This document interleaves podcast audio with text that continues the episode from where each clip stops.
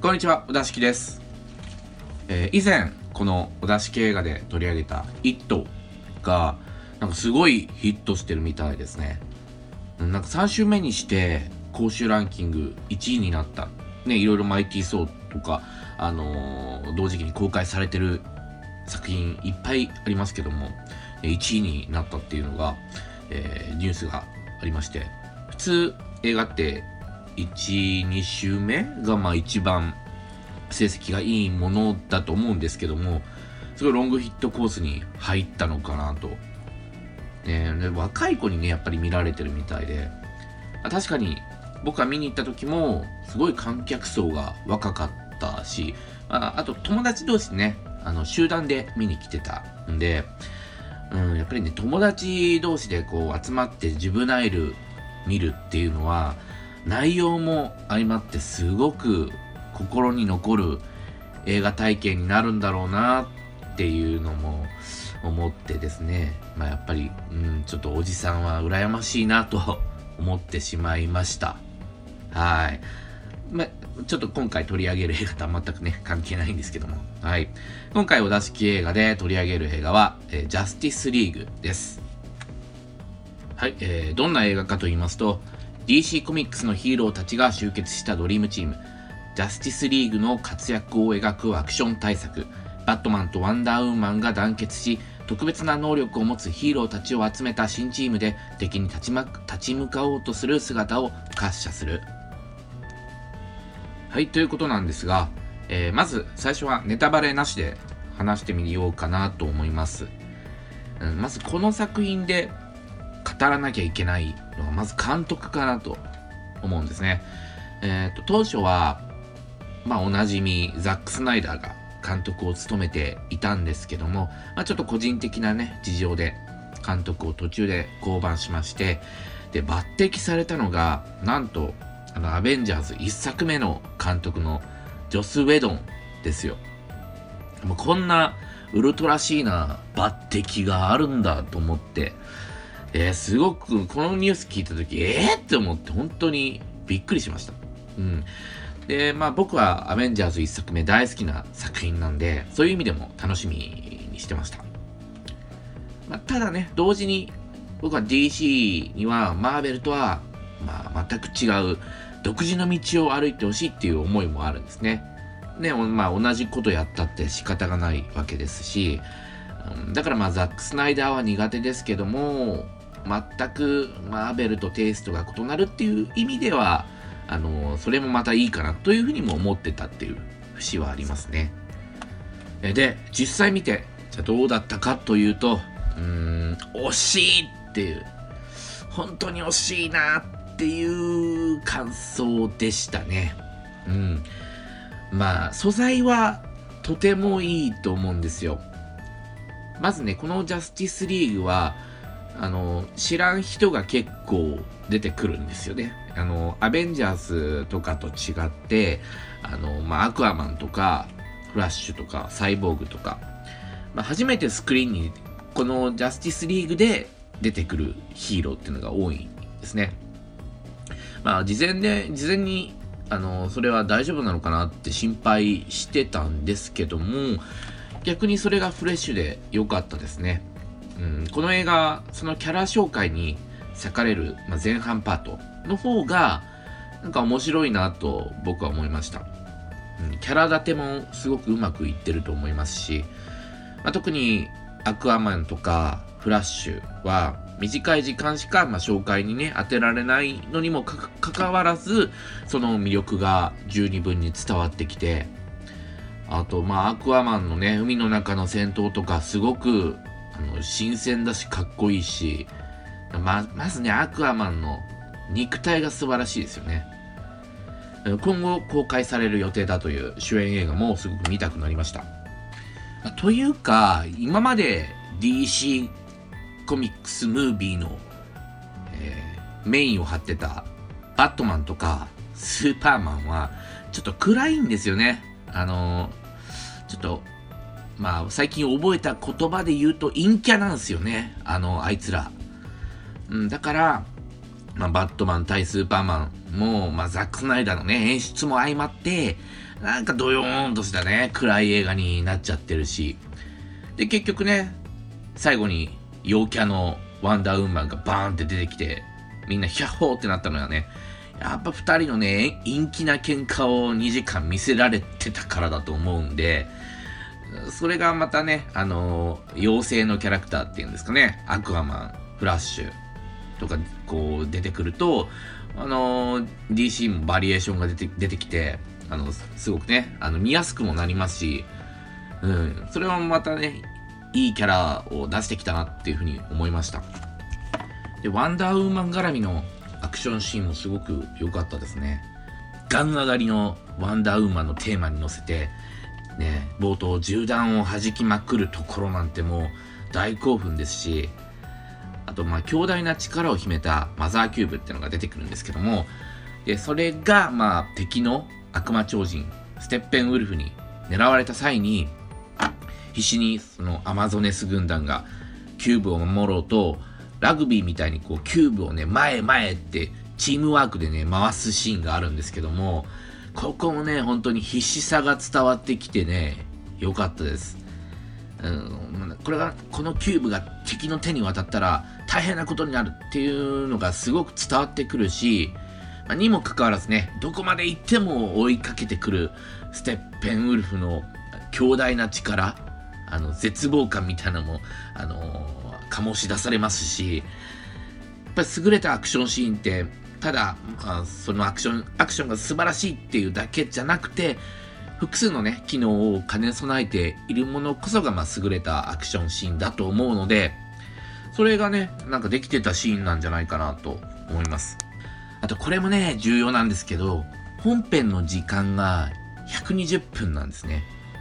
で、この短いってのもね、結構いいですよ。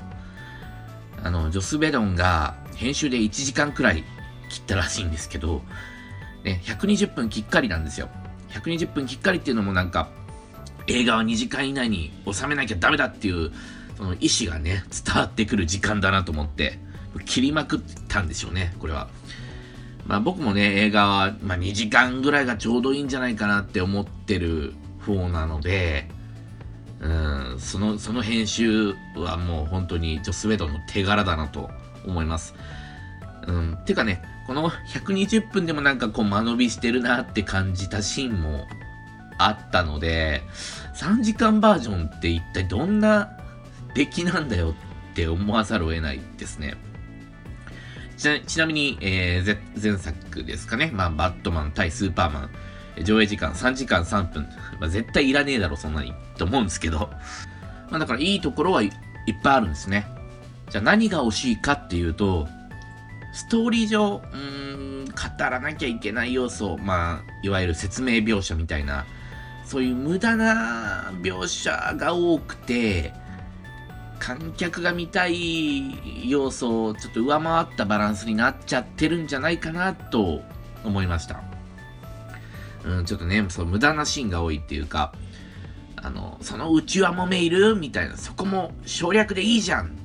ていうところとかがね、多くて、まあ、それよりね、アクアマンの海での戦闘もっと見せろやとか、サイボーグだってすごいポテンシャル持ってるキャラなんだから、そのサイボーグならではのアクションもっとできるだろうとか、あとフラッシュもね、今回はまサポートばっかりだったんですけど、あの超高速を用いた、うん、ガチンコ戦闘で、で、その青年の成長する姿みたいなのも見たいなと思いましたし、で、バットマンに至っては、まあ、バットマン対スーパーマンの頃から、とありましたけども、バットマン激弱問題っていうのが やっぱりね、この変態たちを取りまとめるにあたってね、その問題が急浮上してきちゃってるっていう。もうアクアマンとかワンダーウーマンに至ってはもう半分神みたいな、神様みたいなもんなんですよ。だから何が能力は、何か能力あんのってフラッシュに聞かれて、俺は金を持ってるとか、そんなあのジョーク言ってる場合じゃないんですね。大体バットマンっていうのは、ゴッサムシティっていう街を守る、まあ、自警団みたいなもんなんだから、こんなね、悪魔超人とのね、戦いに自ら参加しちゃダメでしょっていう。あのね、実際自分戦いに行っちゃダメでしょって思うんですね。まあ、バットマンをこの戦いに参戦させるのなら、まあ、完全に司令塔として離れたところからヒーローたちをサポートしたり、まあ、支持したりするか、まあ、もしくはアイアンマンみたいにそのスーツ自体を超高機能化超強力化してあの生身で戦ってる感を減らすしかないですよ。バットマン単独作ではやっぱり問題にならなかったことが強さのインフレっていうのが起きちゃっててもうちょっと感化できない状態になっちゃってるっていうでマーベルはやっぱりその点うまくてアベンジャーズの中でもあのちょっとソウとハルクっていうのがちょっと強さのインフレを引き起こしそうな存在だったんですけどもそれをなんかこうね、えー、エイジ・オブ・ウルトロンでまあなんかうまく処理して で、アベンジャーズ本体と分離して、で、二人まとめてコメディテイストをまぶして、うまく料理して、で、一本の、ね、面白い作品に仕上げるっていう。あ、これはマーベルうまいですよね。はい、えー、こっからはネタバレ全開でいきますので、よろしくお願いします。ネタバレ全開です。で、多分予告編とか、事前情報では伏せられていたと思うんですけども、この、えー、映画でス,、えー、スーパーマンが復活します。まあ、規定路線だとは思うんですけども、それをね、宣伝で伏せてたのは、まあ、偉いなとは思うんですが、まあ、前半でね、もうスーパーマンはいないんだっていう、なんか、ま、スーパーマンを失った喪失感みたいなものがね、あの、語られるんですけども、まあ、正直見てるこっちとしては、まあ、別にスーパーマンが死んだことに関する、あの、喪失感っていうのは別にないんですよね。まあ、スーパーマンがね、あの、すごい強いっていうことは分かってるんですけども、まあ、別にワンダーウーマンもいるし、アクアマンもいるし、ね、それ以外にもね、とんでもない力を持った仲間たちが現れたし、まあ、別にあいつ、まあ、いなくてもいいんじゃねっていうふうにね、あの、思っちゃってる節が、まあね、正直自分にはあって、で、話としてもね、あの、まず、ま、スーパーマン抜きの総力戦でボロボロにやられてからだったら、まあ、あいつ復活させるしかないっていうのもね、わかるんですけども、まあ、別にボロボロにやられて圧倒的な力の差を見せつけられたっていう感じじゃなかったと思うんですね。うん、せっかくね、あのアマゾネスのね、ラグビー大会のシーンで、ステッペンウルの力を我々ね、観客は垣間見たわけですから、ただまあね、その強さっていうのがなんか、あの、現れてる。やばいな。このステッペンフルやばいなって思わせてくれたのは、まあ、その最初のね、登場シーンとそこに続くシーンぐらいで、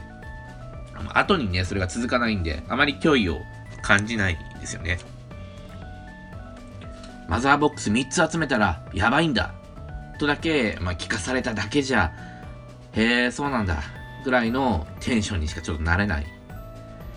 でね、うん、だから何を鼻からスーパーマンに頼ろうとしてんだっていう風に見えちゃうわけですね。まあ、しかもね、そこで復活させる、させ、させないだの、どうでもいい内輪もめがあって、で、それがその後の展開にも特にね、関わってこないって。なんでこの内輪もめ入れたんだっていう感じもしましたし、スーパーマンがね、復活してからもどうかと思うんですよね。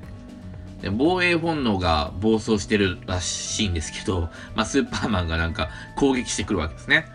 で、確かにまあ、ものすごく強い、あ、こいつやばいなっていう、やっぱスーパーマンって強いんだなっていう、その強さっていうのはね、あの、伝わる演出にはなってるんですけども、そんなスーパーマンが敵になるんだって、大変だって、あの、こっちは、あの、その事態にワクワクしてたら、なんかエイミー・アダムス来て、すぐ抱きしめて、すぐ飛んでいっちゃって、正気取り戻すのがね、早すぎですよ。なんでこの、あの、暴走シーンを入れたんだっていう。こっからのね、スーパーマンが住んでたあの家を訪ねて、うんぬんかんぬんのシーンもね、全くちょっと必要ないんじゃないかな、興味ないかなっていう、うん、別に見たくないっていう。それよりアクアマンとかワンダーウーマンが大暴れするシーンをね、1秒でも長く見せろやこの野郎っていう感じですよ。だからもうこの一連のスーパーマン復活劇のシーン丸ごといらないんですよ。スーパーマンがまあ復活するのなんてまあみんなわかってるんだから最終決戦でまあみんながピンチになった時にさっそうとスーパーマンがガーンって現れるみたいな展開でいいと思うんですよね。絶対そっちの方がテンション上がりますし、まあ、復活したね、理由なんて適当でいいし、もう10秒くらいで説明すりゃいいんだから、もうそれで勝利しちゃっていいんじゃないかなって。で、まあ、スーパーマンがね、出るっていうのを隠してたのは立派なんですけども、まあ、あんなにね、中盤からダラダラ復活劇やられたらもうせっかくのサプライズも台無しだなと思います。マイティ・ソーバトル・ロイヤルでハルクが出ることがもし宣伝等で隠されてたとしたら、ハルクがこうコロシアムでバーンって出てくるシーンで、僕はソーと一緒にわーって叫んでたかもしれない。でもこの映画でね、僕スーパーマン出ること知らなかったですけども、まあ、出てきてもならテンション上がらなかったっていう。あと、まあ、個人的にヒーロー映画で絶対必要だと思ってるシーンがありまして、スーパー戦隊もので戦う前にこう全員並んで同じ画角に収まってポーズ撮るシーンあるじゃないですか。あれなんですよね。あれかっこいいですし、戦いの前にテンション上がりますし、あれ必須だと思ってるんですよ、個人的には。えー、だからこそ、まあ、戦隊ものの恒例にもなってるんだと思うんですけど、アベンジャーズはね、あったんですよ。まあ、さすがにポーズは取ってないんですけど、ヒーローが勢揃いして、こう円になって敵を見上げてるシーン。で、ゆっくりね、カメラがその周りを回って、アベンジャーズのあのテーマ曲がかかるって。あそこも最高ですね。あの勢揃いシーン、まあ、ほんとかっこいい。ね、ジョス・ベイドンがやってんだったら、それ入れてよっていう。ね、今作はそれがないんですよね。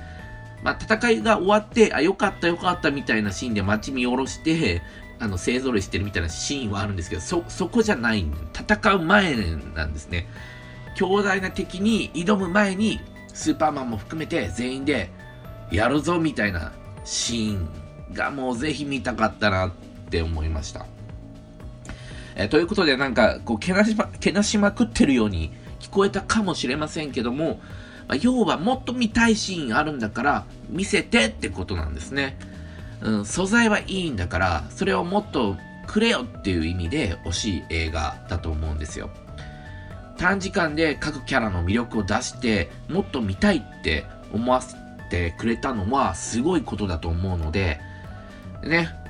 これでもね、多分アクションシーンはかなり残して、どうでもいいシーンを、まあ、どうでもいいって言っちゃあれかな。なんかこう会話のシーンとか、そういうドラマ部分のシーンを1時間分削りまくって、